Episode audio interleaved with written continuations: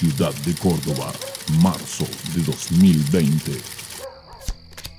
En ninguna otra radio. Otra vez perdí, no. Pero qué mal que ando, hasta en el solitario pierdo, déjame de joder. El sótano rock.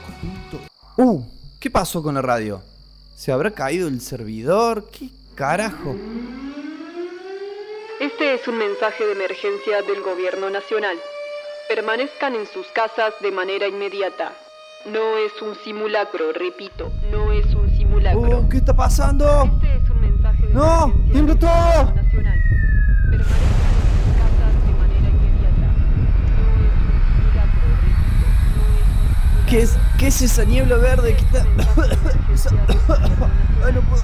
Permanezcan en sus casas de manera inmediata. Loco. Loco.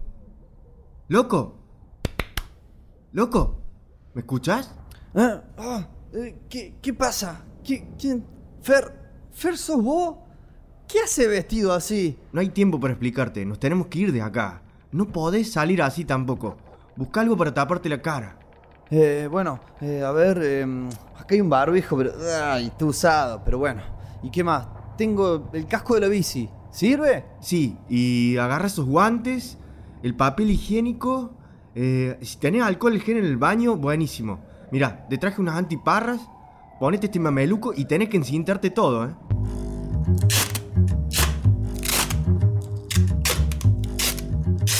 Bueno, listo.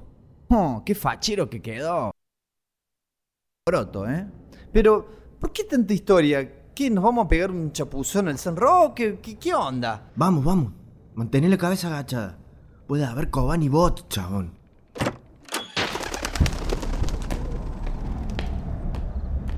¿Me quieres decir qué carajo está pasando? El que se fue al carajo es el mundo, loquito.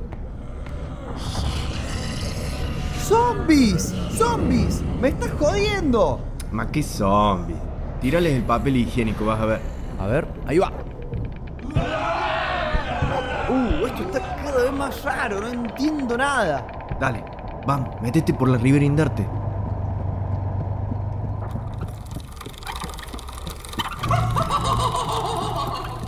Nah, nah, esto ya es mucho. ¡It es real! Nah, tranca. Es piñón fijo nomás. Se empezó a inyectar alcohol en gel. Terminó así el chabón. Uh, no, hubiera preferido ir. Dale, apura. Estamos cerca. Para, para, para, para, para. No sigo un paso más hasta que no me digas qué está pasando. ¿Quiénes eran esos zombies? ¿Qué es esa neblina flúor, eh? Kobani Bots, ¿qué son los Kobani Bots? Piñón fijo dragón, ya es el acabose. Para, para, para, para. Vos no me estarás haciendo la de los sueños de la intro del año pasado, ¿no? Uf, ¿cómo te explico? A ver. Casi estalla la Tercera Guerra Mundial, pero al final no. Y tenemos una epidemia de dengue. Salí de acá. Y otra de coronavirus. Después te explico lo que es. Y no tuvieron la mejor idea que fumigar todas las ciudades con algo que creían que era la cura, pero solo te mata en 3 segundos. Básicamente, si no te mata la niebla, te jode un mosquito o te fulmina el estornudo. ¡Ah, la mierda! Y a todo esto, los medios, ¿qué dicen? Para eso te vine a buscar. No se escucha otra cosa que catástrofe, chabón. Tenés que reactivar el sótano. Vos tenés todas las claves. De una culiao. Pero, ¿qué es este bicho que dice pip cada vez que puteo? Ah, eso. Es un Pokémon que agarré cuando venía. Cesura Sur o algo así. No le des bola. Pero la... ¡Ah! ¡A la Pokébola! Bueno, llegamos. Ayúdame a abrir las puertas.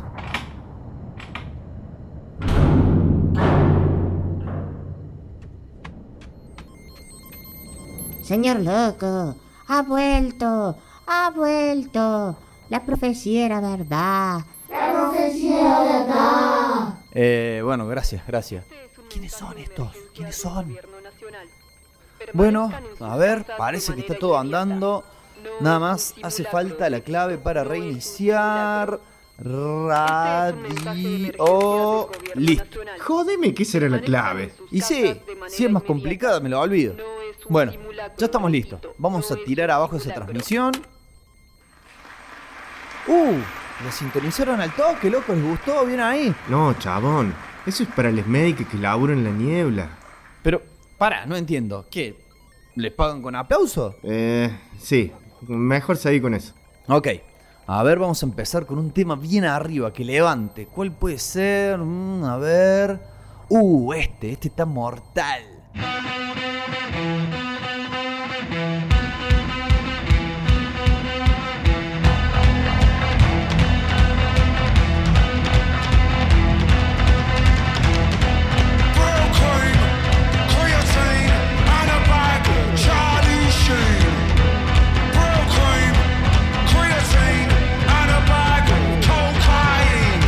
Muy buenas tardes amigos, muy buenas tardes amigas, muy buenas tardes amigues, bienvenidos, bienvenidas, bienvenides. Estamos surcando un nuevo comienzo de este programa radiofónico digital que lleva ya muchos años al aire y que se llama, que se llama Una Cosa de Locos.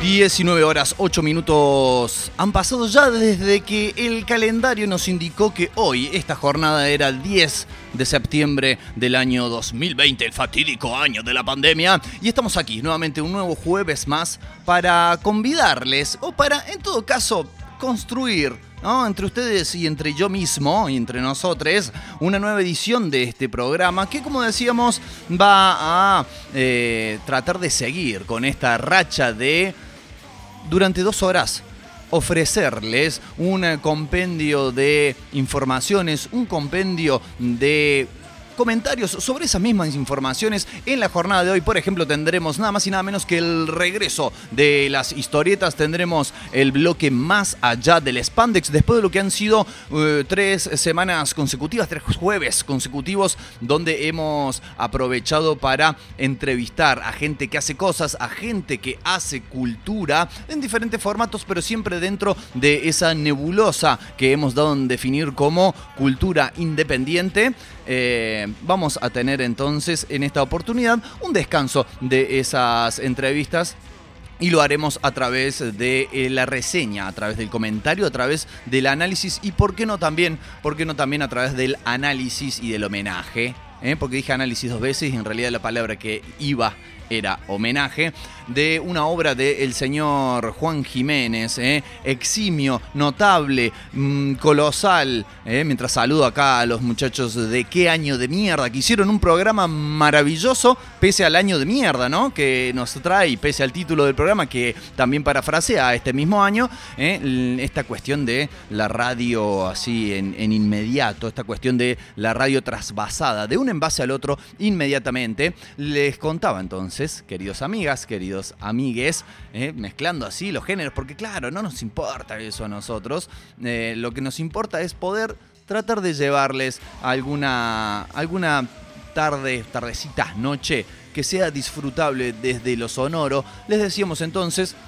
vamos nuevamente a afrontar este desafío de hablar de mm, cosas que en realidad son dibujadas, ¿no? Y que por allí, ¿no? Hablar de un arte eminente y prominente y preeminentemente visual como lo es la historieta, por ahí mm, uno dice, che, pero ¿cómo, hace? ¿Cómo hace para bueno, ustedes del otro lado como oyentes, así como cada persona que abre una historieta y se dispone a leerla como lector, como lectora, tiene que aportar de sí mismo, de sí misma, de sí misma, para completar ese mensaje y para que la historieta realmente cobre vida, apelaremos a que ustedes desde su imaginación también nos puedan eh, nutrir y puedan complementar este bloque que tendremos por delante más adelante en el programa, porque claro, tenemos, como siempre solemos decir, estas informaciones donde los ejes temáticos de este programa, la historieta que ya la hemos nombrado, claro está, la música que está siempre presente, el cine, las series, que son, ¿no? Como Dos cuestiones también muy eh, presentes y sobre todo entrecruzantes de las otras dos materias estarán entonces teniendo su lugar para poder reflejar un poco la actualidad que pese a todo el freno que ha puesto, el detenimiento que ha significado todo este contexto pandémico, se siguen produciendo cuestiones por aquí y por allá, así que eh, estaremos, bueno, anunciándoles, compartiéndoles, eh, comentándoles lo que sucede en todo el globo terráqueo.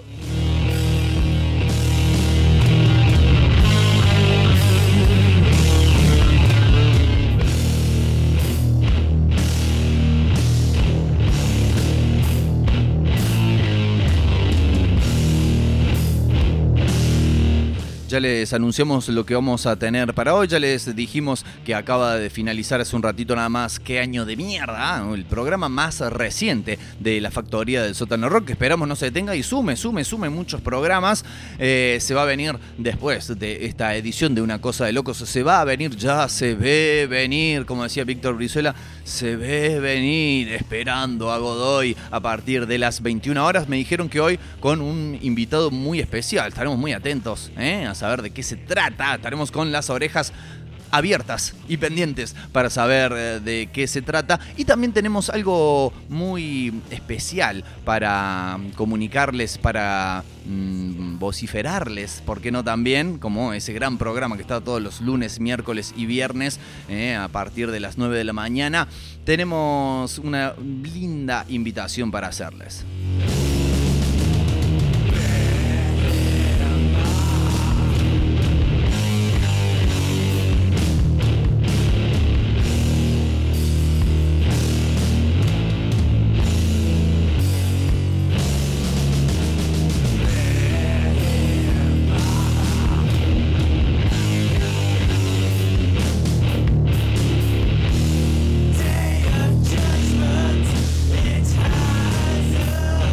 Pero ¿de qué se trata? ¿De qué se trata, loco? Dirán en sus casas, dirán en, su celular, a través de donde nos estén escuchando. Recordamos entonces también nos pueden estar escuchando a través de nuestro sitio web.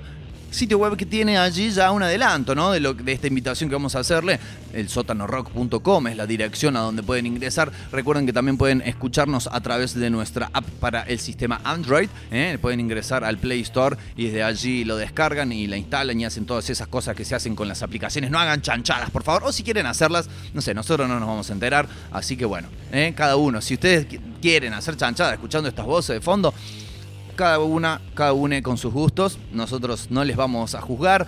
Recuerden también que este programa en particular tiene su repetición, tiene su reiteración, tiene su eco desde San Vicente. Sí, llegamos, estamos emitiendo nuestras voces desde Alberdi y el eco llega hasta San Vicente porque el sábado a partir de las 20 horas tenemos la repetición a través de Radio Comunitaria La Quinta Pata, allí justamente en la República, en el corazón de la República que pueden escuchar a través del 93.3 y también a través de internet en radiolaquintapata.com.ar. Así que aprovechen, ¿eh? Si se lo tienen que salir hoy, por ejemplo. O, no sé, les gustó una parte del programa y la quieren revivir, ¿eh? la quieren poner a grabar como cuando éramos más jóvenes, mucho más jóvenes, y esperábamos que el locutor mandase a la canción para apretar play y rec. Bueno, vamos a tener un momento, vamos a tener un momento para eso dentro de un ratito nada más porque tenemos música de estreno para arrancar esta versión, esta edición de Una cosa de locos.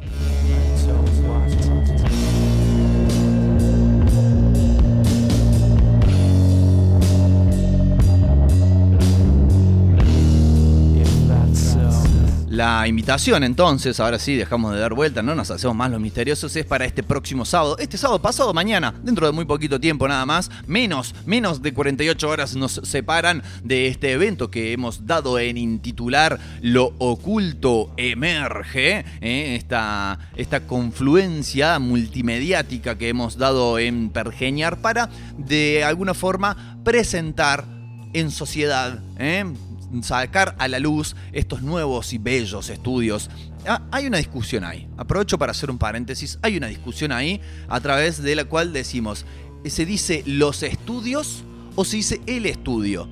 Si vamos a lo objetivo y a lo lingüístico normal, podríamos decir, a lo que mandan las diferentes este, asociaciones de cuidado del lenguaje, deberíamos decir el estudio porque es uno solo, ¿no? Está acá, ¿no? En, el corazón, como decimos, en el epitelio de Alto Alberdi y es se puede hacer de un programa por vez. Entonces es un estudio. Pero, no sé, los usos y costumbres de los medios, de las radios, de las televisiones, etcétera, etcétera, es como que se dice en plural. No sé por qué, no me lo pregunten, pero siempre es nuestros estudios. Así que, no sé, no sé si será una cuestión de sacar chapa o de que yo estoy chapa, pero yo le digo mis estudios, nuestros estudios, y los vamos a estar presentando en sociedad, como les decíamos, este próximo sábado a partir de las 18 horas, con una transmisión audiovisual, televisiva casi podríamos decir, pero no a través de un canal de televisión, sino a través de nuestra cuenta de Instagram, ¿eh? allí en la red social más pululada de este momento,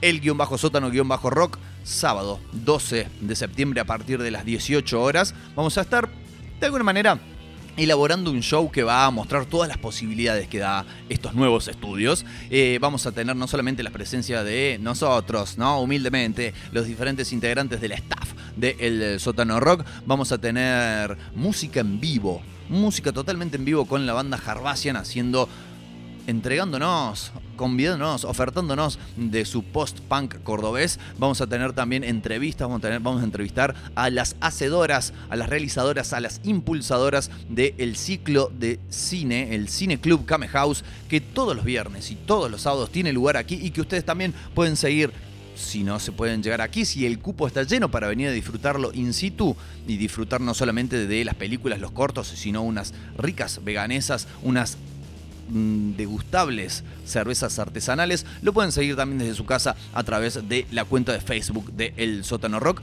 Vamos a estar entrevistando entonces a las mujeres que llevan adelante ese ciclo. Vamos a tener también la participación vía video, ¿eh? como, como requieren también estos tiempos, de eh, la obra teatral Molly, Mecánica Singular, que bueno, como también para dar un pantallazo de todas las cuestiones que se pueden hacer en, no solamente en el estudio, sino en este espacio que también se denomina Centro Cultural Came House. Entonces, sábado, lo voy a seguir diciendo a lo largo del programa para que no se olviden, pero sábado 12 de septiembre, 18 horas, a través de Instagram y a través, claro, también de esta transmisión radial del sótanorock.com, lo oculto emerge.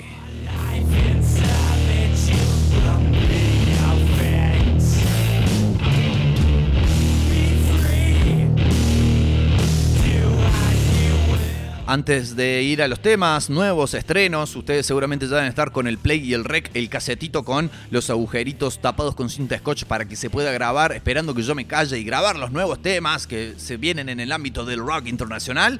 Eh, también queremos agradecer y anunciarles a nuestros nuevos auspiciantes, auspiciantes integrales de lo que es este proyecto del Sótano Rock. Estamos hablando de, por un lado, Lotus, que bueno, es una firma que produce todo tipo de cosmética orgánica, vegana, natural y muy provechosa además para nuestros cuerpos y nuestras cuerpas.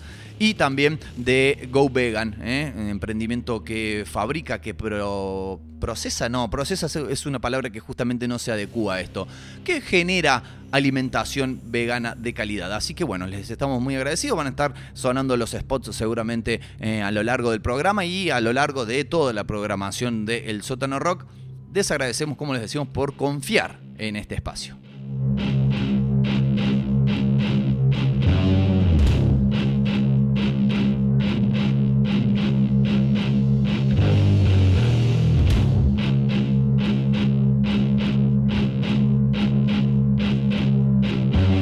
Bueno, y ahora sí, ahora sí lo que les prometíamos, lo que toda la gente está esperando, los temas nuevos, los estrenos, lo que hay de, de- novedoso en el ambiente rockero internacional, vamos a tener en primera instancia al señor Marilyn Manson.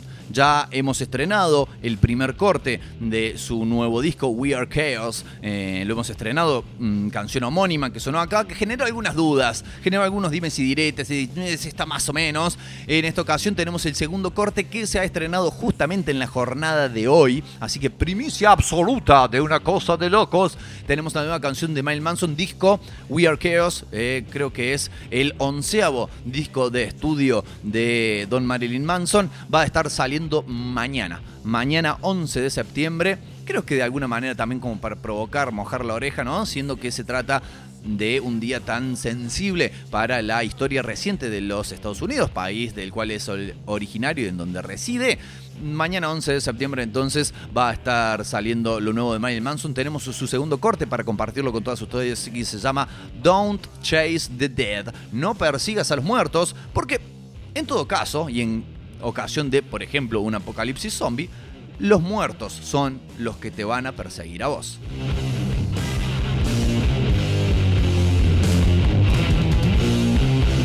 Y en otra tónica, en otra tónica, no agua, sino en, otra, en otro género musical, en otro ambiente musical bastante distinto, radicalmente distinto podríamos decir. Entonces, vamos a tener a los Gorillaz que desde hace un tiempo vienen sacando una especie de singles, ¿no? No están anunciando un disco en concreto, sino que han ido, desde que empezó la pandemia prácticamente, sacando singles como habitualmente suelen hacer en colaboración con otros artistas y con otras artistas. En este caso, eh, se estrenó en la jornada de ayer el nuevo video de la canción Strange Times, con Z al final, como les pinta poner Zetas. No sé si es porque vieron mucho Dragon Ball o qué, pero Strange Times. Y no sé si se nota en el micrófono cuando hago la Z, tendré que practicarlo más, ¿no? Pero bueno, que no llegue el viento al micrófono. Con la presencia de una luminaria, con la presencia de una figura, pero totalmente reconocible, que ya desde su voz, la propia, el propio comienzo del tema, usted dice, ah, ese es Robert Smith. Robert Smith entonces de The Cure participando junto a Gorillaz de este nuevo single de su colección llamada Music Machine. ¿eh? Ustedes pueden googlear o pueden youtubear Music Machine, obviamente tratándose de una banda virtual que también, además de musical, es eminentemente visual, tiene su videoclip correspondiente. Vamos a escucharlo sin videoclip acá por el momento, pero lo vamos a escuchar, lo vamos a disfrutar, lo vamos a apreciar y ustedes podrán mandarnos sus comentarios, no solamente de estos temas, sino de cualquier cosa que quieran hacerlo, del programa, de la situación en general. Ya los chicos de qué año de mierda estuvieron haciendo un paneo de las diferentes cosas que están pasando. No queremos ser reiterativos, eh, concordamos con la enorme mayoría de las cosas que dijeron, eh, pero pueden comunicarse con nosotros, lo pueden hacer a nuestra página de Facebook llamada Una Cosa de Locos, claro que sí. Lo pueden hacer también a la página de Facebook de esta institución mediática llamada El Sótano Rock. Lo pueden hacer a través del Instagram que ya citamos. De paso, aprovechen póngannos ¿eh? a seguir si todavía no lo hacen para que el sábado les llegue la notificación y no se pierdan ni un minutito de Lo Oculto Emerge, la transmisión especial. Pueden contactarnos también vía Twitter, ¿eh? en todos lados estamos como el sótano rock. Ahora sí, entonces, hemos hablado demasiado, hemos hablado pero hasta por los codos. Vamos a hacer un poco de silencio nosotros, la música va a ser la que va a empezar a hablar. Les dejamos entonces con Marilyn Manson y esto es Don't Chase the Dead y después Gorillaz con Robert Smith haciendo nada más y nada menos que Strange Times.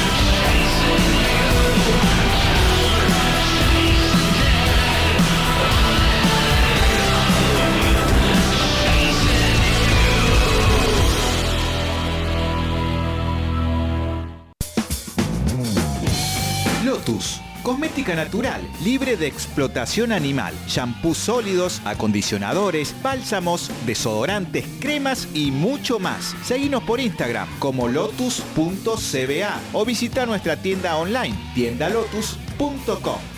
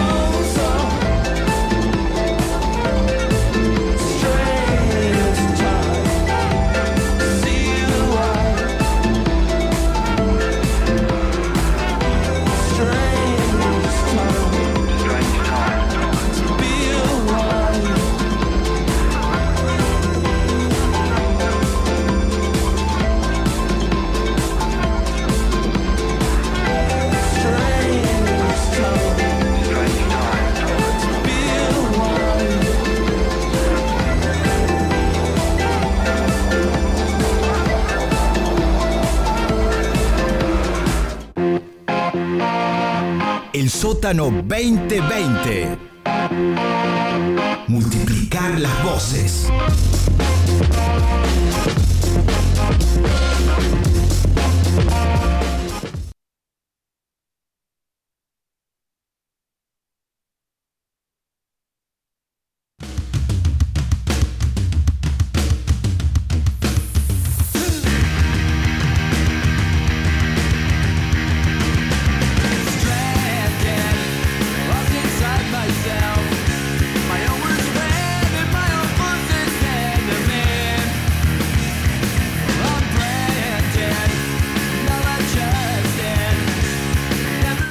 Estamos, aquí estamos. No nos hemos ido a ningún lado, simplemente estábamos estupefactos. Estupefactos por la música que, bueno, nos encanta. Nos encanta escucharla, nos encanta disfrutarla, nos encanta paladearla de alguna manera. Y bueno, por ahí se nos olvida llenar la lista de temas para el bloque siguiente. Pero bueno, aquí estamos de vuelta, como les decíamos, en un. eh, en realidad no un nuevo bloque, sino el primero de esta jornada en el cual vamos a empezar a desandar la información, mm, podríamos decir, musical eh, cinematográfica, ¿no? Podríamos decirlo de esa manera porque se está preparando, la noticia nos dice, la noticia nos indica que se está preparando una, un documental, una pieza documental, podríamos decir casi, de lo que fue quizás el eh, festival, el mega festival que peor salió de la historia de la música, por lo menos reciente. Si bien ha habido festivales, no sé, estuvo Altamont, ¿no? Donde tocaron los Rolling Stones y tuvieron la pésima, pésima idea de contratar nada más y nada menos que a los Hells Angels, ¿no? Esa famosa, afamada eh, pandilla de motoqueros para hacer la seguridad de esa, de esa fecha, de ese festival. Obviamente, lejos estuvieron de brindar seguridad y hubo este, apuñalados, eh, toda clase de cosas malas y todo lo que podía salir mal salió mal. Bueno, más o menos, más o menos así fue eh, lo que sucedió en aquel Woodstock 99, donde se tenía la esperanza de no solamente eh, repetir el éxito de la edición de cinco años atrás, ¿no? La versión de mm, lo que fue el, el Woodstock 94, que había contado ¿no? con un gran éxito, con una buena producción musical,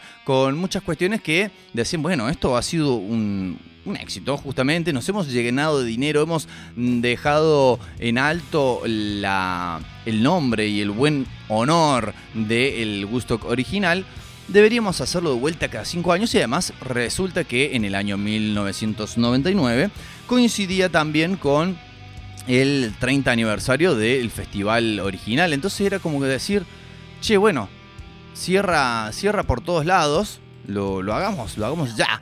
Y eh, bueno, hubo cosas que, no salieron del todo bien.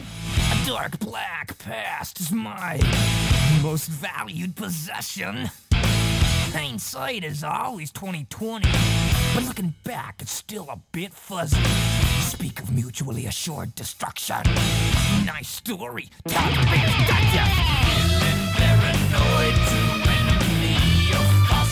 Este documental está siendo producido nada más y nada menos que por, bueno, la, la gigante del streaming, como siempre decimos, la productora que produce, que produce todo, que nada escapa de sus tentáculos. Estamos hablando claramente de Netflix, ¿no? Que, bueno, eh, no solamente hace películas, la, la verdad tenemos que decir que la gran mayoría de las películas producidas por Netflix, más allá de algunas excepciones, son de una calidad no tan buena.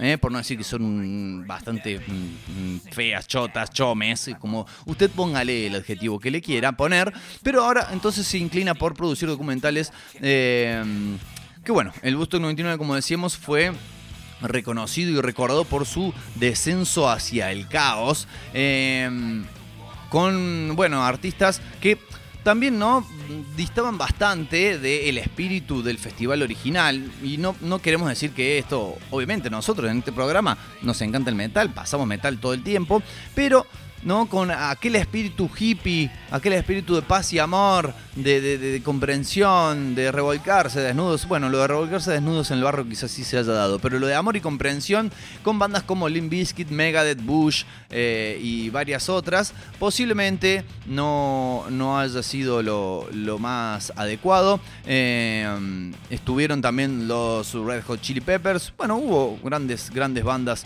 que estuvieron involucradas. Como decíamos hace un rato, ¿no?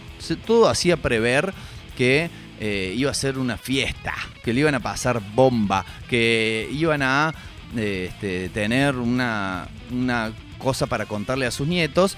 Quizás la parte de contarle a sus nietos sí, sí sea verdad, eh, pero bueno, no, no llegó a buen puerto. La leyenda cuenta, yendo un poco más, porque estoy como dando muchas vueltas sobre lo mismo, lo sé, lo sé, Esto se produjo en, eh, también en el estado, en la parte campestre del estado de Nueva York y eh, este, mm, quedó manchado por la violencia, los fuegos, los saqueos y también muchas denuncias, eh, lo cual nos hace prever que sucedieron de ataques sexuales, ¿no? De abusos sexuales.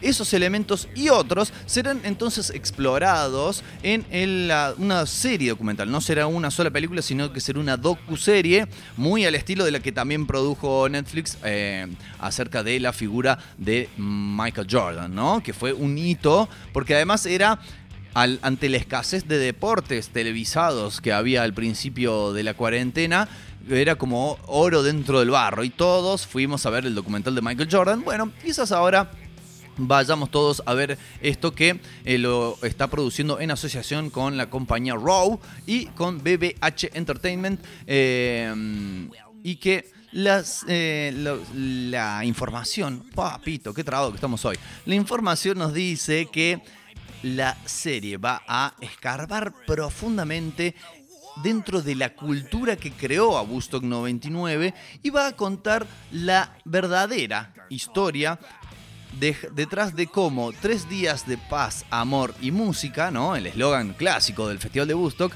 eh, se prendieron fuego y bueno, se fue todo al carajo. Su enfoque principal es la historia no contada de un hecho, un evento musical que le dio forma al paisaje cultural de una generación. Eh, recordemos que ese festival va a haber seguramente mucho material de archivo porque ese festival Gusto del 99 estaba siendo cubierto, transmitido en vivo por la cadena MTV vía pay-per-view, ¿no? Así como hoy en día el pay-per-view se usa para sobre todo peleas de boxeo. Bueno, si vos tenías el cable, no creo que acá en Argentina, pero si en Estados Unidos, quizás en países del hemisferio norte, tenías el cable y tenías una monedita más para gastar, podías pagar entonces el, el acceso a ver eh, como, bueno, como fue el Cosquín Rock ahora, ¿no? Pero tenías que pagar una linda moneda para ver actuaciones en vivo. Eh, y entonces va a estar, mm, va a haber mucho material, sobre todo de las actuaciones de las bandas. Después del detrás de escena, eso seguramente es la parte jugosa del documental. Eh, recordemos que los puntos más, más oscuros, si se quiere, o más desastrosos, fueron, por ejemplo, la actuación de Limp Bizkit, donde este durante la, la interpretación de justamente una canción que se llama Break Stuff, que significa romper cosas, al parecer, al parecer, hay voces que apuntan a su inefable frontman, el poco querido Fred Durst, que habría, hubiese, eh, todo muy potencial, arengado a la gente que durante Break Stuff le hiciera caso al título de la canción, ¿no? Y agarrar y empezar a romper cosas. Eh, y también que se, durante la actuación de quienes estamos escuchando ahora de fondo, le ponemos un ratito.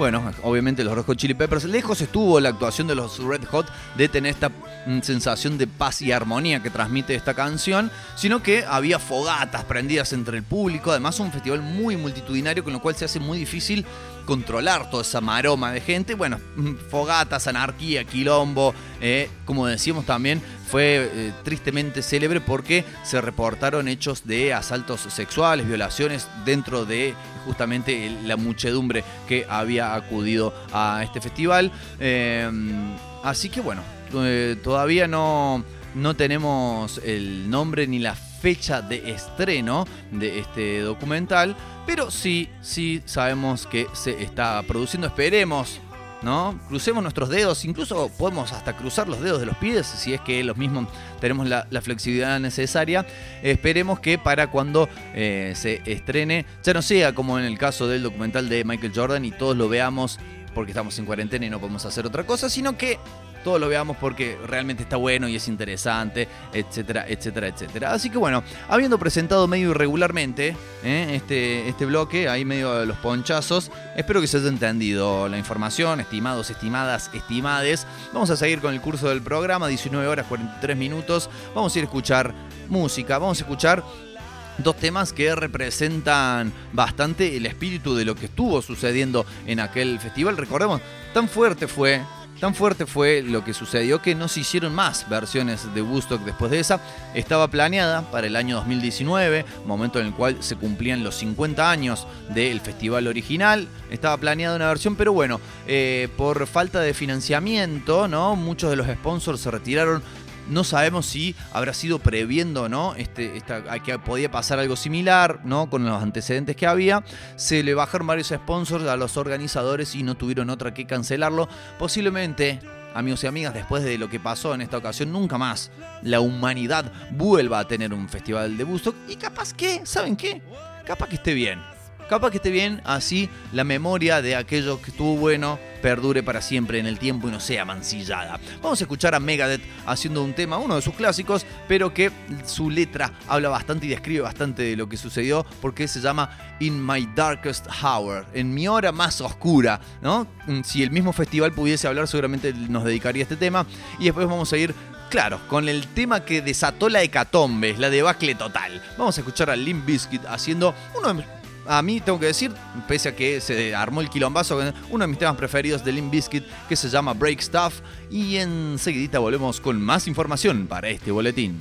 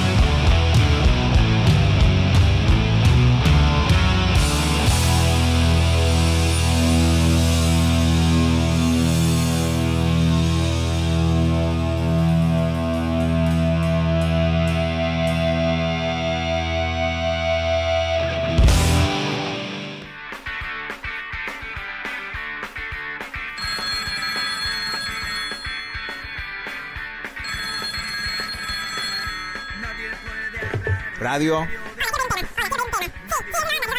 Ah, ¿para pedir un tema? Ajá. Ah, es una banda nueva. Material nuevo, sí. Dale, dale. Lo ponemos en la lista y seguro esta hora sale. ¡Chau! Che, ¿quién eran? ¿Qué querían? No sé, un tema de una banda que no la juna ni el loro. Estos no se dan cuenta que hasta que no pongan unos mangos, no suenan en ningún lado. Llegó la hora de cambiar las cosas. El sótano rock. La música que no escuchás en ninguna otra radio.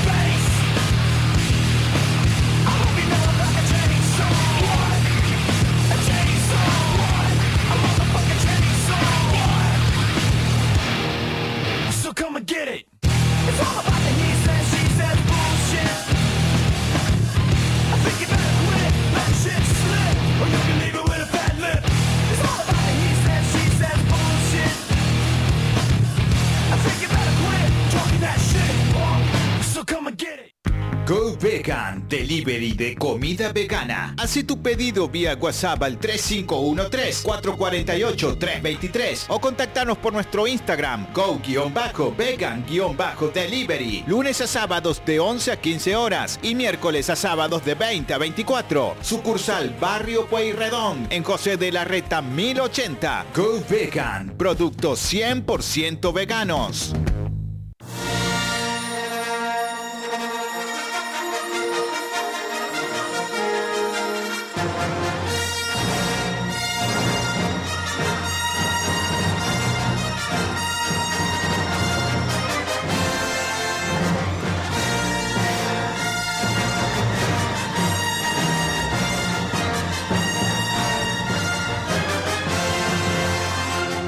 Bueno, inconfundible, ¿no? Inconfundible esta melodía pergeñada por el señor John Williams, utilizada por primera vez en el año 1977 en lo que fue el estreno de la película de ciencia ficción que marcó un paradigma, que marcó un camino y que marcó casi una cultura. Estamos hablando, claro, de la guerra de las galaxias en este bloque donde...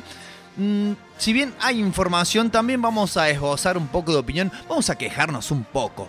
Sí, porque quejarse, amigos y amigas, eh, es una de las actividades más asiduas del ser humano y está, no sé, Está bien, no me debe nada esta gente, pero vamos a quejarnos porque han destruido, amigos y amigas, han destruido una, una franquicia, una, un hecho cultural que si bien es una propiedad intelectual, es decir, es una maquinita de fabricar guita para quien tenga esos derechos, otrora George Lucas, ahora la megacorporación Disney, eh, me lo han arruinado. Las últimas tres películas ¿no? La, la 7, 8 y 9 sería en la serialización de las distintas trilogías, ¿no? Que componen la Guerra de las Galaxias. La trilogía de Skywalker se la conoce a esta nueva versión. Eh, la verdad que eh, da ocote, ¿no? Perdón la expresión, muy fuerte quizás. Es chomaza, podemos decir. Están muy lejos de ser buenas películas y ni hablar, ni hablar si se las compara entre sí, ¿no? Si se las toma como una trilogía, no, es como que se odian entre sí, es una cosa espeluznante.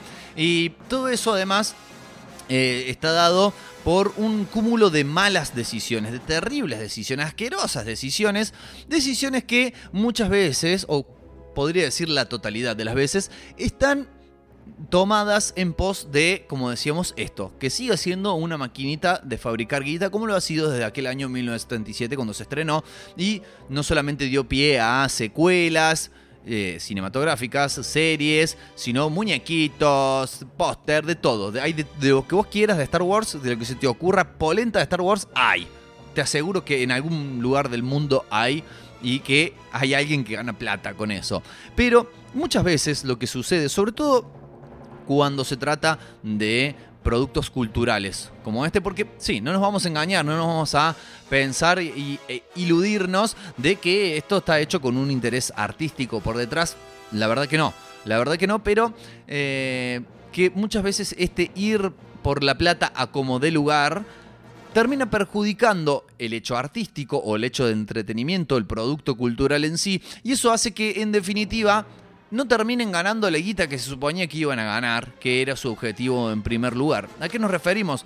Eh, concretamente la noticia es que Daisy Ridley, eh, la actriz británica que encarnó a la protagonista de estas nuevas tres películas, a Rey, eh, se mm, digamos, ahora que ha pasado el tiempo, ¿no? Ya una cantidad considerable de meses, se reveló, ella misma lo reveló, que eh, al parecer la gente que guionaba y dirigía estas cosas, no los voy a llamar películas, eh, no tenía muy claro qué hacer con el origen de su personaje. En la primera de las películas habían medio como que amagado de que podía llegar a ser una hija perdida de los Skywalker. En la segunda película, donde borraron casi con el codo todo lo que habían hecho en la película anterior, dijeron que no, tus padres no eran nadie, no son nadie, vos sos una NN, cualquiera, sos cualquier persona del universo. ¿No? Como intentando dar ese mensaje de que cualquiera puede ser un Jedi. Y en la tercera película volvieron a borrarlo de la película anterior y no solamente eso, sino que tomaron, creo yo, la peor de las decisiones que fue decir que Rey era nieta del emperador Palpatine, el cual a su vez también lo volvieron a la vida después de haber sido el hecho culminante de la primera trilogía, ¿no? El, el, momento donde Darth Vader tira por el pozo al emperador es como el momento culmine, el clímax. Se cagaron en ese clímax y dijeron, vamos a revivir al emperador porque no se nos ocurre cómo resolver esto. Y la cagaron. Pero lo que dice Daisy en una entrevista es que en algún momento hasta se especuló que podía ser la nieta o no sé, estar emparentada en realidad con Obi-Wan Kenobi ¿eh? y ser una Kenobi, no una Skywalker. No, tampoco es una Skywalker, pese a que al final dice yo me llamo Skywalker, pero no, porque es una Palpatine que es el emperador. Un quilombo. Este, la actriz ha desvelado, digamos, eh, vamos concreto a la información, en una entrevista concedida al actor Josh Gad, eh, quien estaba conduciendo pues, de manera especial el programa de Jimmy Kimmel. Eh, dice que, bueno, estuvo a punto de ser emparentado con Obi-Wan y después, bueno, se volvió. Palabras literales de ella. Al principio se jugó con la idea de una conexión con Obi-Wan. Hubo diferentes versiones y al final todo llevó a que ella no era nadie. Entonces llegó el episodio 9 y J.J. Abrams me presentó la idea y era en plan, oh sí, Palpatine es el abuelo. Y yo en plan, oh genial. Y dos semanas después él estaba en plan, bueno, en realidad no estamos seguros, y siguió cambiando. Así que cuando lo estaba rodando, o sea, en el momento exacto de la filmación, ¿no? Tengamos en cuenta esto. Así que cuando lo estaba rodando, no estaba segura de cuál iba a ser la respuesta. O sea, la piba, la piba filmaba la película y tenía que interpretar un personaje, más allá de lo que se quiera opinar de su nivel de interpretación, ¿no? Donde sabemos, esto lo tenemos bien claro, que tampoco las películas de Star Wars históricamente no se han caracterizado por ser una dechado de virtudes eh, escénicas, ¿no? Histriónicas, actorales, pero bueno, cumplen. Pero la piba, imagínate que tenés que estar actuando y que no sabes todavía una revelación crucial para tu personaje, con lo cual también imaginamos, es muy difícil componer un personaje de esa manera. Eh, lo que está claro es que todo lo que rodeó el ascenso de Skywalker, ¿no? la última de las entregas, estuvo muy marcado por las críticas que había recibido la película anterior. Y entonces es como que a propósito decidieron en esa última entrega de la trilogía borrar todo lo que habían construido en la anterior. Y entonces por eso decimos que son películas que se odian entre sí, porque explícitamente hay incluso mm, gags o supuestos chistes o cosas que específicamente están puestas en la película para anular lo que se había dicho en la película anterior. Es como una, podríamos decir que es como una especie de trilogía esquizofrénica. Una cosa más o menos así, con todo el respeto que nos merecen las personas que están aquejadas de su salud mental, pero es como que es una así como Daisy Ridley al momento de filmar la película todavía no no sabía bien quién era, bueno, las películas estas tampoco saben quién son. Y para agregar al combo, otro de los actores protagonistas de esta trilogía, por lo menos se pensaba en el principio, eh, también salió a, a tirarle con munición gruesa. Seguramente ahora ambos actores un poco más aliviados de que empezaron a ser requeridos para otros roles porque es un poco no la maldición de los actores y las actrices que participan en roles protagónicos en Star Wars que después quedan muy marcados en esos papeles y les cuesta conseguir laburos en ¿no? producciones prominentes de, Hollywood. Bueno, ya ambos han podido ¿no? empezar a redespegar su carrera, entonces tienen, ¿no? se animan a tirarle la mierda que tenían guardada a, estas, eh, a sus anteriores trabajos.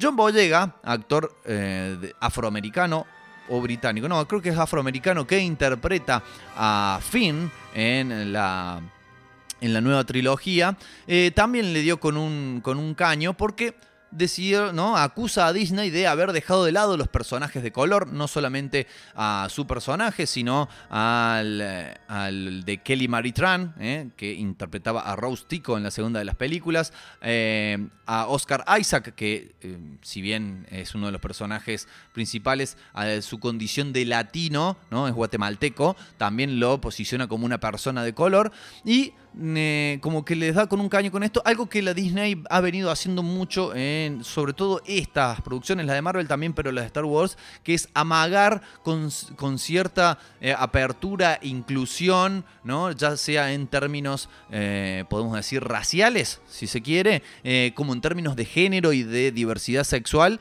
pero que después se cagan en las patas y vuelven atrás y al final todo queda en un amague. Y también interpretamos nosotros con esto del afán de ganar guita, eh, es como que quieren apelar a esas audiencias diciendo, eh, miren, tenemos a un afroamericano como protagonista, somos muy progresistas, entonces que a la gente a la cual eso le cae bien va a ver la película, pero después en realidad era todo cartón pintado. ¿Qué es lo que dice, qué es lo que dice el amigo John? Dice, lo que diría Disney es que no traiga a un personaje negro, publicite que son mucho más importantes en la franquicia de lo que son y luego los aparte a un lado. No es bueno, lo diré directamente. Ellos sabían qué hacer con Daisy Ridley y con Adam Driver. Recordemos, ¿eh? actriz que interpreta a Rey, como acabamos de decir, y actor que interpretaba a Kylo Ren, el némesis, ¿no? el enemigo a derrotar en estas películas. Sa- sabes qué hacer con esa gente, pero cuando tiene que ver con Kelly Marie Tran o con John Boyega, que le jodan. O sea, fuck them, dijo, ¿no? ¿Qué queréis que digamos? Está traducido, ¿no? Multilenguaje. ¿Qué queréis que digamos? Lo que quieren que digamos es, he disfrutado formando parte de esto, fue una gran experiencia. No, no, no, no, no, no, no. Aceptar el trato cuando sea una gran experiencia. Ellos dieron todos los matices a Adam Driver y Daisy Ridley.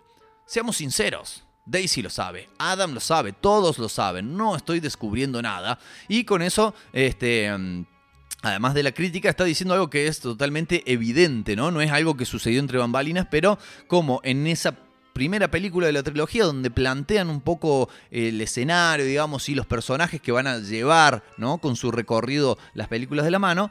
eh, tenemos a no solamente a un afroamericano, a un latino, en la segunda película tenemos a también una mujer de ascendencia asiática, y todos esos personajes que prometían mucho, que tenían como mucho espacio para ser desarrollados, no evolucionaron nada a lo largo de las tres películas. Vos podés agarrar esos tres personajes concretamente y creería que cualquier otro personaje de color, ¿no? De otra etnia que no sea caucásica, podés sacarlos de la trama como esas frases que están entre paréntesis y que uno las saca y la frase eh, eh, sigue teniendo, la frase general sigue teniendo el mismo sentido. Vos podés sacar estos personajes y en la sinopsis de la película va a ser exactamente la misma. Son irrelevantes para la trama. Están allí puestos solamente para apelar a estas audiencias que decíamos recién. Además no tienen evolución sus personajes. Si bien, por ejemplo, el personaje de Finn está en las tres películas, es como que no, no, no cambia, no hay cosas que se traten de él, no queda perdido. Incluso se especuló durante un largo tiempo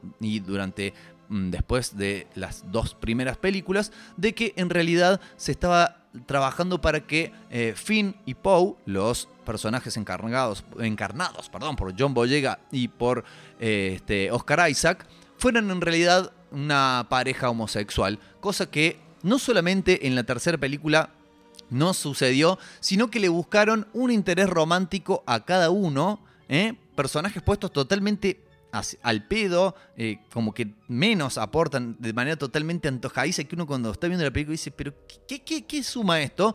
¿No? Muy al estilo de que cuando se rumoreaba que Batman y Robin eran pareja, la editorial DC Comics, estamos hablando años 50 más o menos, decidió crear a la Batimujer y a la Batichica para que fueran intereses románticos de Batman y Robin y de esa manera despejar todas las dudas de que, ah, no, eran, eran heterosexuales, eran varones cis, bien machitos. Y lo gracioso es que 50, 60 años después, la Disney haga más o menos lo mismo. En vez de haber aprovechado, ir a fondo y decir, sí, ¿saben qué? Van a ser parejas, se van a dar flor de beso de lengua, ¿eh? El, no solamente dos hombres, sino que uno es negro y otro es guatemalteco. De frente mar. No, según dicen, según dicen, por temor a perder el mercado de China, obviamente con la cantidad de gente que vive ahí, uno de los mercados más lucrativos, y de muchos otros países asiáticos donde la homosexualidad aún es condenada, ¿no? Se echaron marcha atrás y dejaron a penitas pero bien visible, ¿no? Una toma totalmente como rara, bien visible un beso entre dos mujeres al final de la película entre los festejos de la Alianza Rebelde, escena que además fue borrada en estos países asiáticos. Así que, la verdad, eh, un desperdicio, un desperdicio de, películas. Si les spoilé cosas de, de las películas de lo que pasó, eh, la verdad que les hice un favor. Ni las vean porque no, no vale la pena. Así que bueno, de esa manera terminamos este bloque que les dije, les advertí desde un principio, era un poco de información y un poco de descargo, ¿no? Porque uno, una saga que la ha venido siguiendo, de la cual es seguidor, que pese a que es una cosa comercial, tiene personajes y situaciones que han quedado en la memoria popular, vino esta gente, puso la teca arriba de la mesa para mm, llevársela y hacer con ella lo que quisiera y lo que hizo no es para nada, para nada bueno. Bueno, después de esta queja, ¿no? De este bloque viejo le grita a una nube, vamos a escuchar música. Vamos a calmarnos un poco. Si bien la música no es la más calma, la que vamos a, poner, pero vamos a escuchar que amansa las fieras, dicen. Vamos a escuchar en primera instancia a los muchachos de Cadena Perpetua, haciendo un tema que retrata más o menos todas y cada una de las decisiones que fue tomando Disney con respecto a estas películas. La canción se llama Qué mala idea. Así que bueno, se darán ustedes cuenta. Y después, en defensa de las personas de color que al final fueron totalmente dejadas de lado en esta saga, vamos a escuchar a los Living Color haciendo uno de sus temas emblemáticos, eh, que fue en su momento eh, banda de sonido, tema de presentación de una serie que se llamaba In Living Color y la canción se llama What's Your Favorite Color? ¿Cuál es tu color favorito? El mío el rojo, el de ustedes cuál es? Bueno, me lo pueden decir o no. Piénsenlo y quédenselo en un rincón recóndito de su memoria mientras escuchábamos estos dos temas y enseguida volvemos con más de Una Cosa de Locos.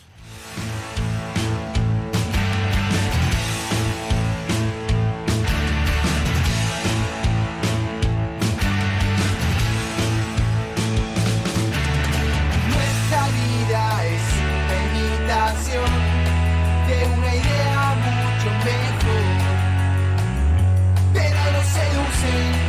Las cosas. Posiblemente habrá que declarar una emergencia internacional. El hombre es la plaga hombre. Vidas desperdiciadas. Los chicos se ponen alas y no pueden regresar. Tus ojos se ponen para no correr el riesgo. De ver lo que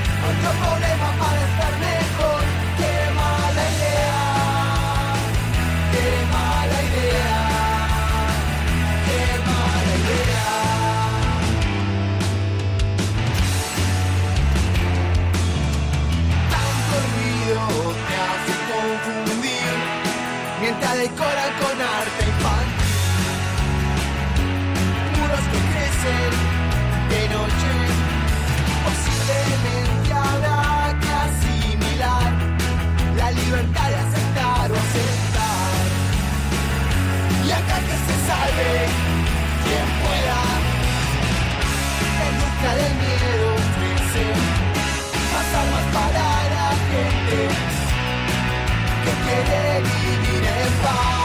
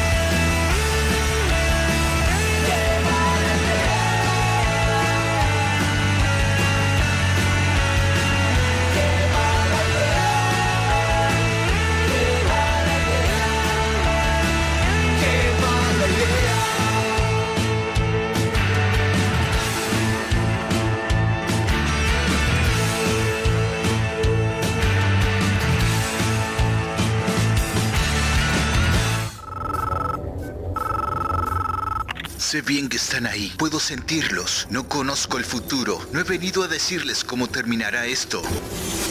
Al contrario, he venido a decirles cómo va a empezar.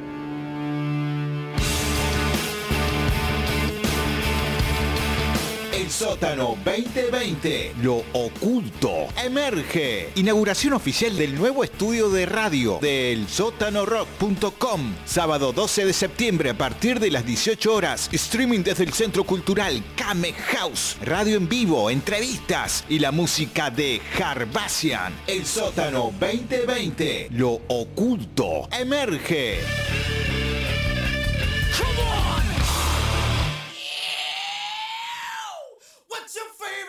baby.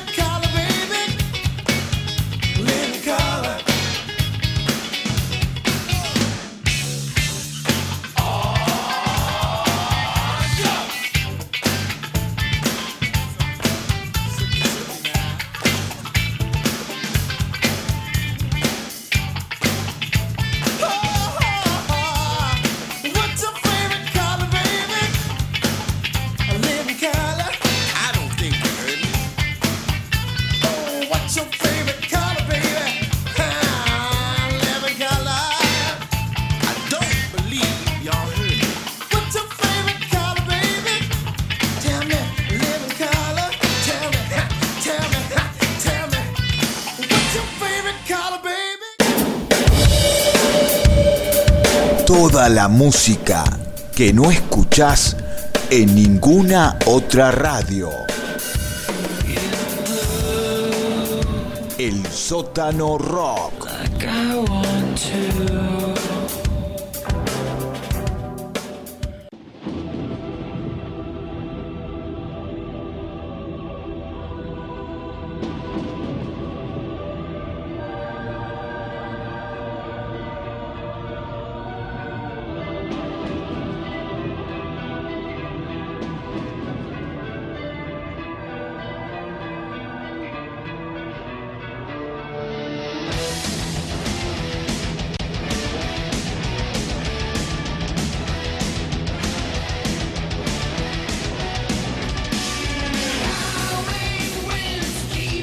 20 horas, 20 minutos. Tenemos una noticia más para ustedes. eh, para ustedes que les gusta el metal o que les gustan los cantantes o que les gustan muchas cosas. ¿Cuál es la noticia? ¿Cuál es la información? ¿De qué estamos hablando? Estamos hablando nada más y nada menos que de la persona apodada como el dios del metal, ¿no? Con eso ya alcanza un poco para tomar la dimensión de lo que estamos hablando, de la persona a la cual nos estamos haciendo referencia y de su importancia en la historia no solamente del heavy metal, no solamente del rock, sino que incluso diríamos también en, la, eh, el recorrido general de la música como arte. Estamos hablando nada más y nada menos que del señor Rock, Rob Halford, Rob Halford, Roberto para los amigos.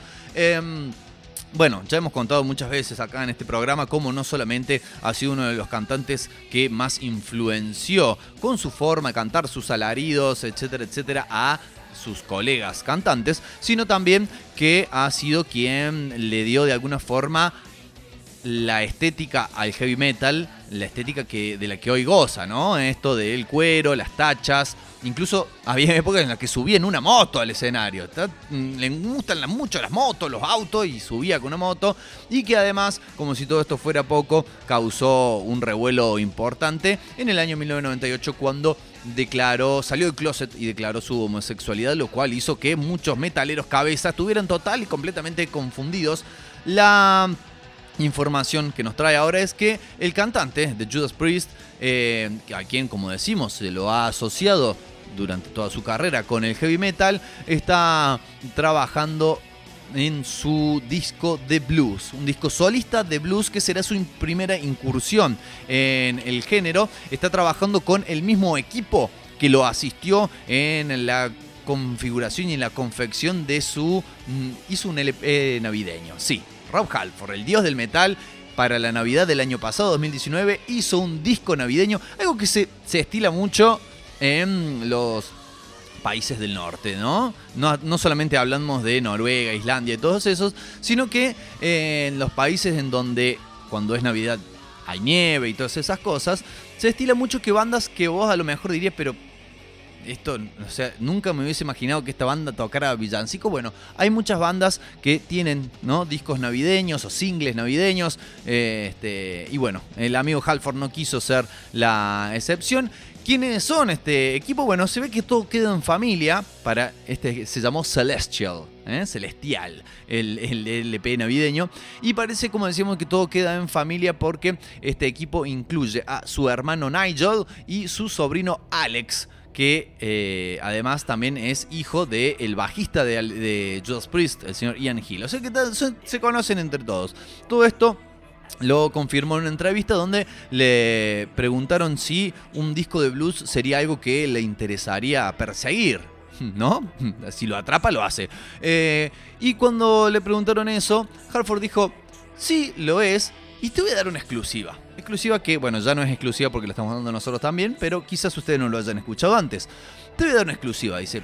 Ya ha comenzado, lo alcancé, ya ha comenzado. He estado trabajando en este disco de blues con mi hermano y mi sobrino y amigos. Y debe ser no muy plácido trabajar de esa manera, ¿no? Trabajar con sobrino, con tu hermano, con siempre y cuando vio que la familia tiene eso, ¿no? Que no siempre, no siempre se llevan bien. Pregúntenle a los Gallagher, si no, a los Davis, ¿no? Los hermanos de los Kings tampoco se llevan del todo bien, pero se ve que en este caso ha encontrado un buen ambiente laboral. A esta altura de su carrera, no calculo no debe tener ganas de renegar. Eh, y eh, bueno, la gente, los amigos con los que trabajé en el disco Celestial. Nos divertimos tanto y son tan talentosos. Y además dice, el blues es algo, una cosa que nunca me dejó. Es simplemente una parte del rock and roll. Así que sí, ya empecé, dijo, repitió. Estamos lentamente uniendo pedazos y partes, juntándolos. No hay un límite de tiempo, no hay una fecha de entrega para esto. Estamos simplemente eh, sacudiendo el árbol a ver qué ideas caen y lo que hasta ahora pudimos eh, conseguir eh, sonó alevoso, muy grandioso, eh, espeluznantemente bien. Así que bueno, está ¿no? como bastante interesado y está con ¿no? ahí todas las fichas puestas en que este disco sea, bueno, algo que sobre todo de lo que él esté orgulloso. No sé, como decimos recién también, ¿no? A, a esta altura de su carrera, no sabemos, no podríamos indicar, estaría bueno hacer una nota con él, ¿no? Y le preguntaríamos si ya que un disco, por ejemplo, que él haga no se venda mucho o no se escuche mucho en las plataformas de streaming, si es algo que le quita el sueño o si él directamente ya, ¿no? Se especializa en hacer cosas que a él le guste hacer y, con, y que el parámetro sea no lo que diga la discográfica, no lo que diga el público, sino lo, cuando él está conforme, más siendo un disco solista, ¿no? Un disco de Judas Priest.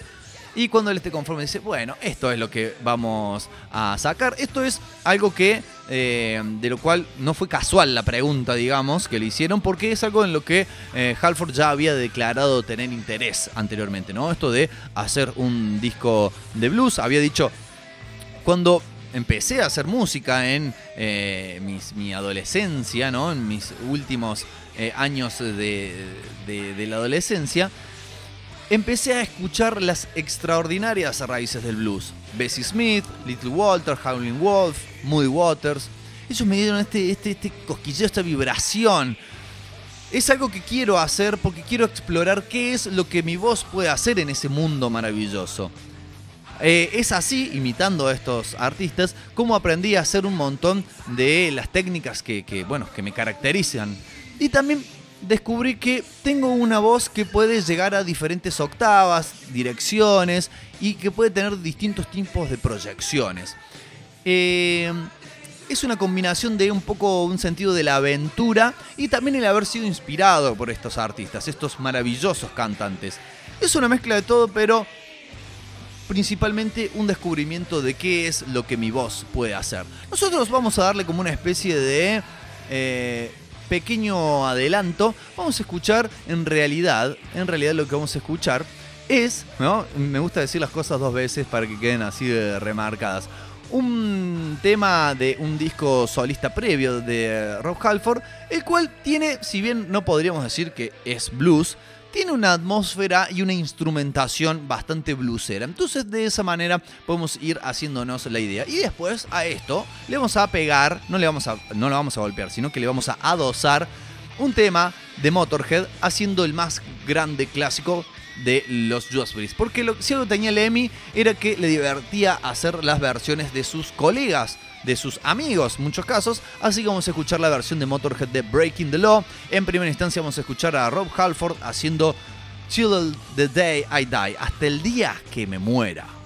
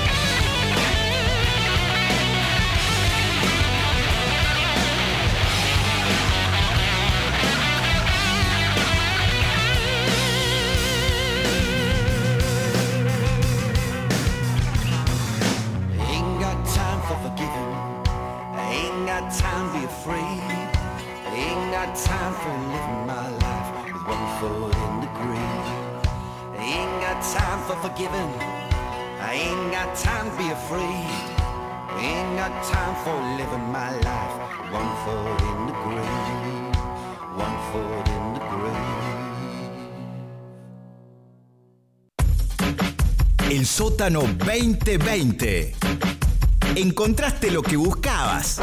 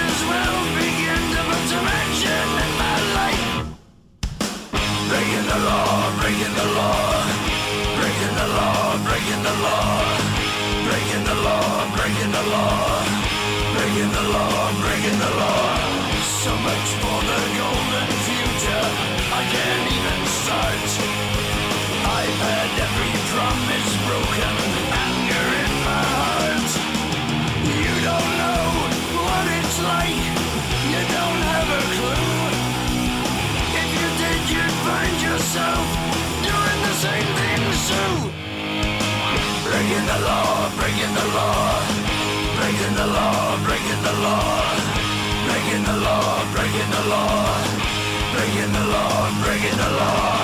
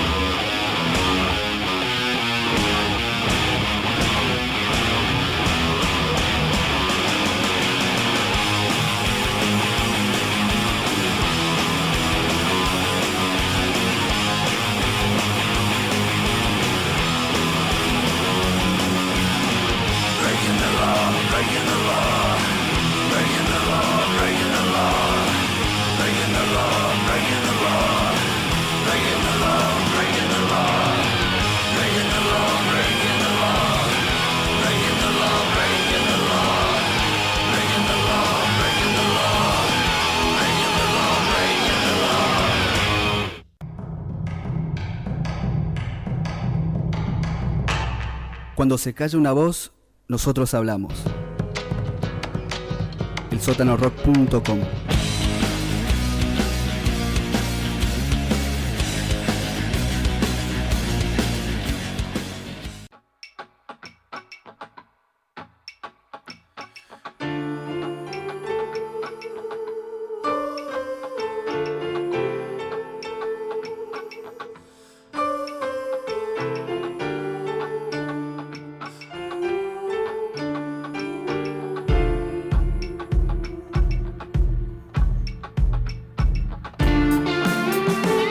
20 horas 35 minutos de esta ya noche, ¿no? Me parece que de noche ya afuera, acá estamos como una especie de búnker blindado, de lo cual desconocemos absolutamente lo que pasa en el exterior, pero sí vamos a conocer, sí vamos a conocer lo que pasa en el interior de las páginas de esta maravilla, de la historieta que tengo en mis manos que se llama Cuestión de Tiempo y que es una obra integral del maestro Juan Jiménez. Lo sabemos, ya analizamos un libro de Juan Jiménez en esta, en esta andadura, en esta temporada 2020 de Una Cosa de Locos, en este bloque más allá del Spandex, donde ustedes lo saben, nos dedicamos a narrar, a reseñar, a cubrir, a difundir obras del cómic que no sean específicamente acerca del género superheroico, que es el más difundido. Queremos también dar a conocer que eh, la historieta es tan, tan flexible, tan amable, que permite una multiplicidad de estilos. Eh, decíamos, ya reseñamos Ciudad en uno de los primeros programas de esta temporada 2020, cómic eh, este, realizado con anterioridad a este que vamos a narrar, en la etapa en la cual Juan Jiménez dibujaba en blanco y negro. Este que tenemos en nuestras manos, recordemos, el maestro fue lamentablemente una de las primeras víctimas del COVID-19 en nuestro país. Y de esa manera entonces también decimos que lo homenajeamos porque ha sido uno de los máximos exponentes del dibujo historietístico, no solo aquí en la Argentina, sino a nivel mundial, ¿no? Gran colaborador de, por ejemplo, la revista Heavy Metal y también de, bueno, otras ilustraciones, arte conceptual, etcétera, etcétera. Un montón de cosas que este, han, digamos, hecho las delicias de quienes lo hayan visto. ¿Qué- ¿De qué se trata este cuestión de tiempo? Que además la otra diferencia con lo que es eh, Ciudad es que se trata de una obra integral. Es un compendio, no es un libro demasiado extenso y es un compendio de distintas historias cortas, todas las cuales, todas las cuales, queridos amigos, queridas amigas, giran alrededor, alrededor de los viajes temporales, de los desplazamientos en el tiempo, lo cual, como ustedes podrán saber, nos da la posibilidad de que Juan Jiménez, aquí presente, no aquí presente, pero aquí en este libro, em, tenga la posibilidad de desarrollar lo que para nosotros consideramos era la mejor, el género que mejor le sentaba, donde podía, ¿no? Eh, lucirse con mayor profundidad, que es la ciencia ficción. Entonces, de esa manera, eh, este, con viajes en el tiempo, ¿no? Lo cual implica muchas veces una tecnología que está en el futuro, le dio la oportunidad de poder dibujar toda clase de mm, máquinas, naves, robots, criaturas, etcétera, etcétera. Todas cuestiones que era en lo que el eh, maestro mendocino se destacaba.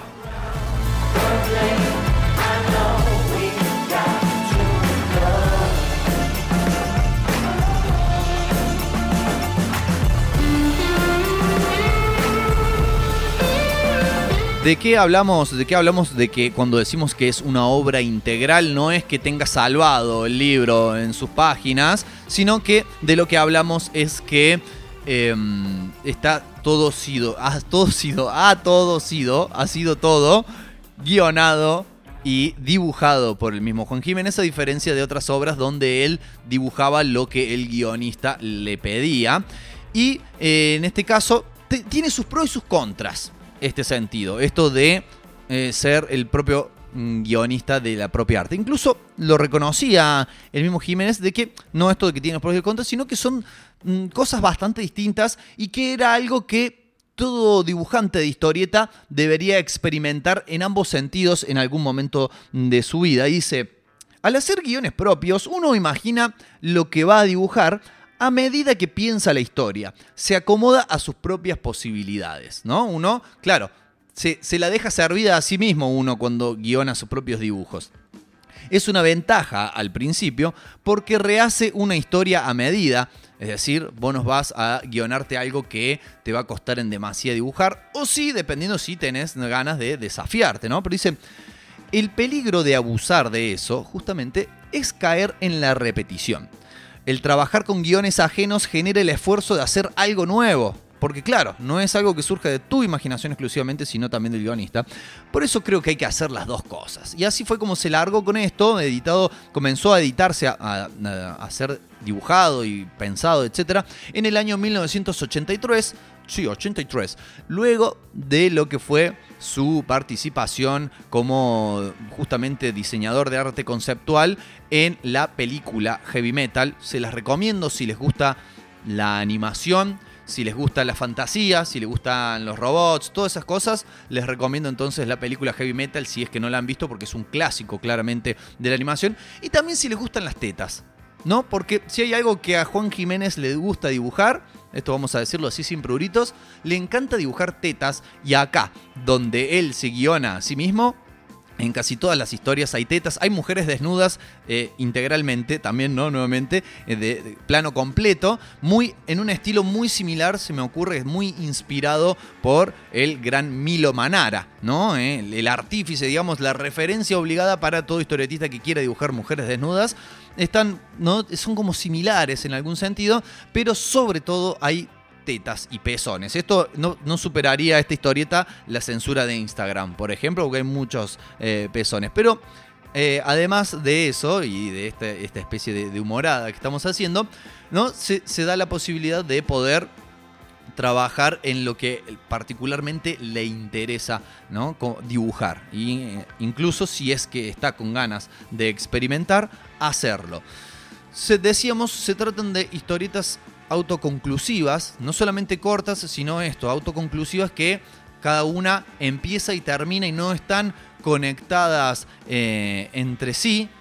¿no? No hay- el único hilo conductor justamente entre estas historias es que todas incluyen de alguna u otra manera eh, viajes en el tiempo. Y lo otro que le permitió el trabajar de esta manera, el usar este hilo conductor de los viajes temporales, fue el hecho de poder abordar distintas épocas de la humanidad y de esa manera también poder explayarse y demostrar su versatilidad como dibujante. En esta, una de sus primeras obras a color, ya muestra uno de los que serían sus rasgos característicos a la hora de colorear sus propios dibujos, que es la amplia utilización de colores en tonos pastel. No podemos encontrar, si bien hay en algunas de las historias, fundamentalmente en la última, que es la más breve, dura apenas dos páginas, eh, pero podemos encontrar muy pocos detalles hechos en colores vivos, en colores vibrantes, en alta saturación, podríamos decir, sino que la mayoría están eh, mucho eh, alrededor de los tonos pasteles, ¿no? los grises, los celestes, los rosados, los marrones, que es una característica que mm, se destacó de su dibujo, además de por ser un dibujante de la recontrahostia, claro, eh, tiene como esa característica particular su, su dibujo, y como decíamos, aprovechó para con esta excusa de los viajes en el tiempo, el poder graficar, si bien todas con un anclaje en un futuro que es desde donde se viaja en la temporalidad, de poder representar distintas épocas. Es así que hay una historia ambientada en el lejano oeste, hay otra historia que transcurre en la época de la Revolución Francesa, con lo cual seguramente, por lo que vemos dibujado, el maestro Jiménez se documentó muy bien a la hora de, por ejemplo, ver, a ver cómo eran los uniformes de la Guardia Real en la época de la, de la Revolución Francesa y lo saca, pero joya. También demuestra esto, ¿no? No solamente una profusa imaginación para crear cosas a futuro, naves, eh, robots, etcétera, como decíamos, tecnología en sí, sino también una, mm, una dedicación y una, digamos, una aplicación a investigar y documentarse para que lo que narrara hacia el pasado, cosas que ya existen, representarlas fielmente. También hay una de las historias que se ambienta en alguno de sus pasajes en una civilización antigua símil al lejano Egipto y hay claro también historias que transcurren íntegramente en el futuro. Vamos a hacer un impas musical de este bloque cuando son ya las 9 menos cuarto. Recuerden, recuerden que dentro de 15 minutos aproximadamente, grosso modo, ya se viene una nueva entrega de Esperando a Godoy. Nosotros también lo vamos a esperar, así que se los recomendamos. Vamos a escuchar un temita de Eruca Sativa que también nos va a poner a reflexionar acerca de estas cuestiones temporales, porque claro, como siempre lo hacemos en este programa, tratamos de que todo esté relacionado con el tema del que estamos hablando y esto se llama tanto tiempo.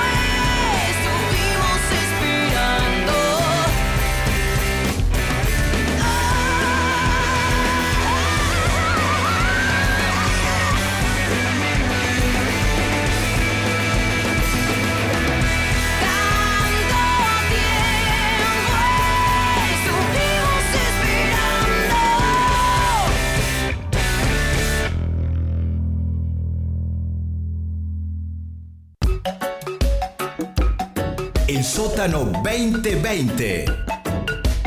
Cultura libre.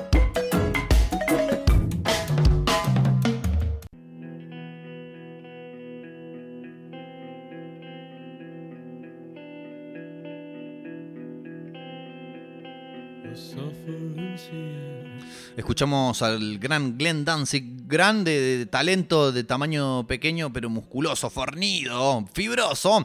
Eh, no nos queda justamente, ¿no? Hablando de cuestión de tiempo, no nos queda mucho tiempo, pero habíamos dicho que esto de ser la misma persona, la que guiona y la que dibuja, tiene sus pros y tiene sus contras, sobre todo a la hora de que si estamos hablando de un dibujante que durante un tramo largo de su carrera solamente se dedicó a dibujar guiones eh, externos, podríamos decir, y que en algún momento agarra y empieza a este, guionar también sus propios dibujos. ¿Cuáles son las contras, o por lo menos lo que pudimos encontrar en este libro en particular? Algunas pequeñas críticas, si bien el libro es muy disfrutable, sobre todo porque uno se queda absorto mirando los dibujos. Podemos claramente decir que cada viñeta es como una pintura. ¿eh? Tiene un, uno puede ver que además ¿no? de, de dibujar bien, tiene una cantidad de laburo encima cada viñeta y más considerando que se eh, entinta y se mm, colorea a sí mismo, eh, es impresionante. Pero todavía, por lo menos en este estadio de su carrera,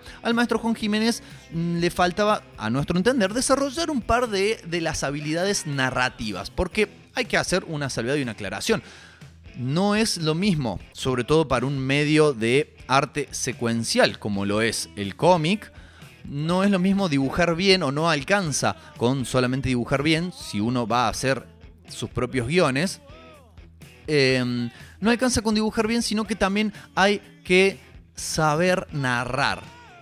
¿No? Que es una cuestión que también puede que se vaya adquiriendo con el tiempo. ¿A qué damos a entender con esto de saber narrar? Y que no es lo mismo que saber narrar como escribir un cuento. Hay que saber narrar visualmente. Decíamos, el cómic, la historieta, es un arte secuencial. Entonces, el lector, la lectora, quien lo esté leyendo, tiene que, a través de las secuencias de esas imágenes, fluir en la historia. O lo podemos interpretar al revés. La historia tiene que fluir a través de las viñetas que se van eh, despedazando, que se van eh, leyendo a través de, de las páginas. ¿no? Entonces, el saber narrar es algo que es. No es fácil, no es fácil de conseguir porque eh, uno tiene que saber interpretar los, la prioridad de qué viñeta más grande, cuál más pequeña, la, el ángulo desde el cual se está enfocando, desde el cual se está interpretando la escena, que mm, no pase que de repente en- de una viñeta a la otra estamos en un ángulo opuesto, lo cual haría, crearía confusión, eh, que, que las- la acción se dé a entender a través de la secuencia de viñetas. Y hay en algunos momentos de este cómic, no es algo eh, tan, digamos, que no se pueda leer, pero pasa, por ejemplo, en que hay historias donde, si bien los dibujos son grandiosos, como no hay demasiado diálogo, algo está bueno, digamos, una de las máximas en las artes visuales es mostrar, no contar. eh, pero por ahí el lector, o me pasó a mí por lo menos, tiene que volver, repasar, detenerse un rato para poder comprender fehacientemente lo que está pasando en la acción.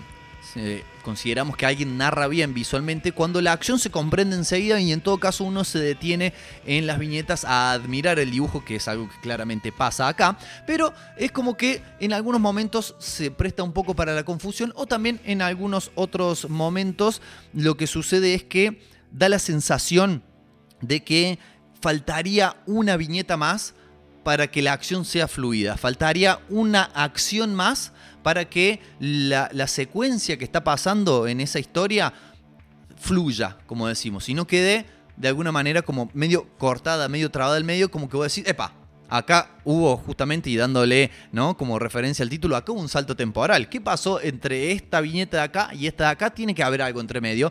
Y es algo que, este, eh, como decíamos, no es fácil de adquirir. Hay, seguramente habrá artistas que nacen con esa cualidad.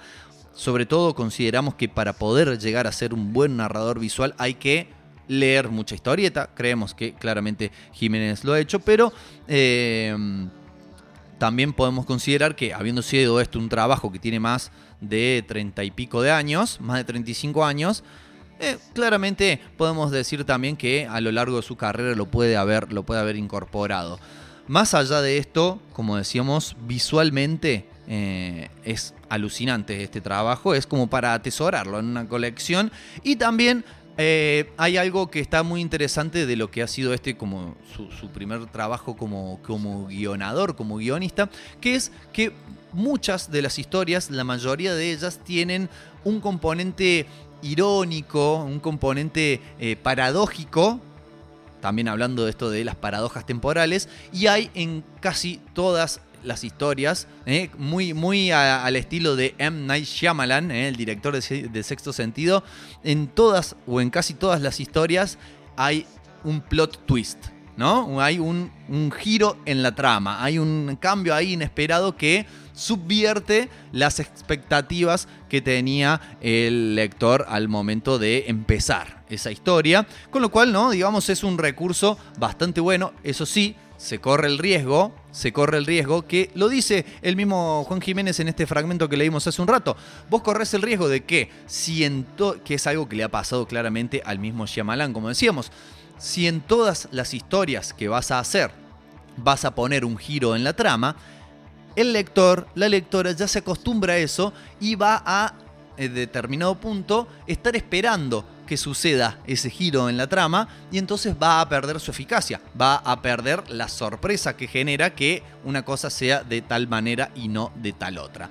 Todo esto, amigos, estas historias compiladas, esto se eh, compiló por eh, primera vez en eh, formato libro en la Argentina hace muy poquito tiempo nada más, esta edición es de 2017, lo edita la editorial comic.ar ediciones, por si lo quieren buscar. Esto se publicó originalmente en revistas europeas varias, como para nombrarlas a partir de 1983, y a partir de 1985 se publicó serialmente en entregas de 8 páginas en la primera encarnación de la revista Fierro, ¿eh? revista a la cual estuvimos haciendo referencia, estuvimos haciendo alusión en el programa anterior. Así que bueno, amigos y amigas, esto ha sido esta entrega de una cosa de locos, porque ya estamos terminando esta entrega de Más allá del Expandex con Cuestión de Tiempo de Juan Jiménez. Nosotros nos estamos yendo ya del aire. Se viene ahora en segunditos, nada más, en minutitos en realidad, porque vamos a disfrutar de un bello tema. Se viene esperando a Godoy, ¿eh?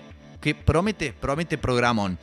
Y además, recuerden, no lo olviden, téngalo bien presente en su cabeza, este próximo sábado 12 de septiembre, no sé por qué estoy por decir noviembre, como que estoy acelerado. Este sábado 12 de septiembre a partir de las 18 horas por el Instagram de El Sótano Rock o por la misma web de la página vamos a estar llevando adelante este evento intitulado Lo Oculto Emerge. Amigos y amigas, particularmente con una cosa de locos, nos reencontraremos el próximo jueves a partir de las 19 horas. Nos vamos a despedir con, si vamos a hablar de tiempo, si vamos a hablar de time, me parece que el tema emblema de toda esta temática, no hace falta ni que se lo presente. Lo dejo sonando y me despido. Que tengan un excelente fin de semana y hasta luego.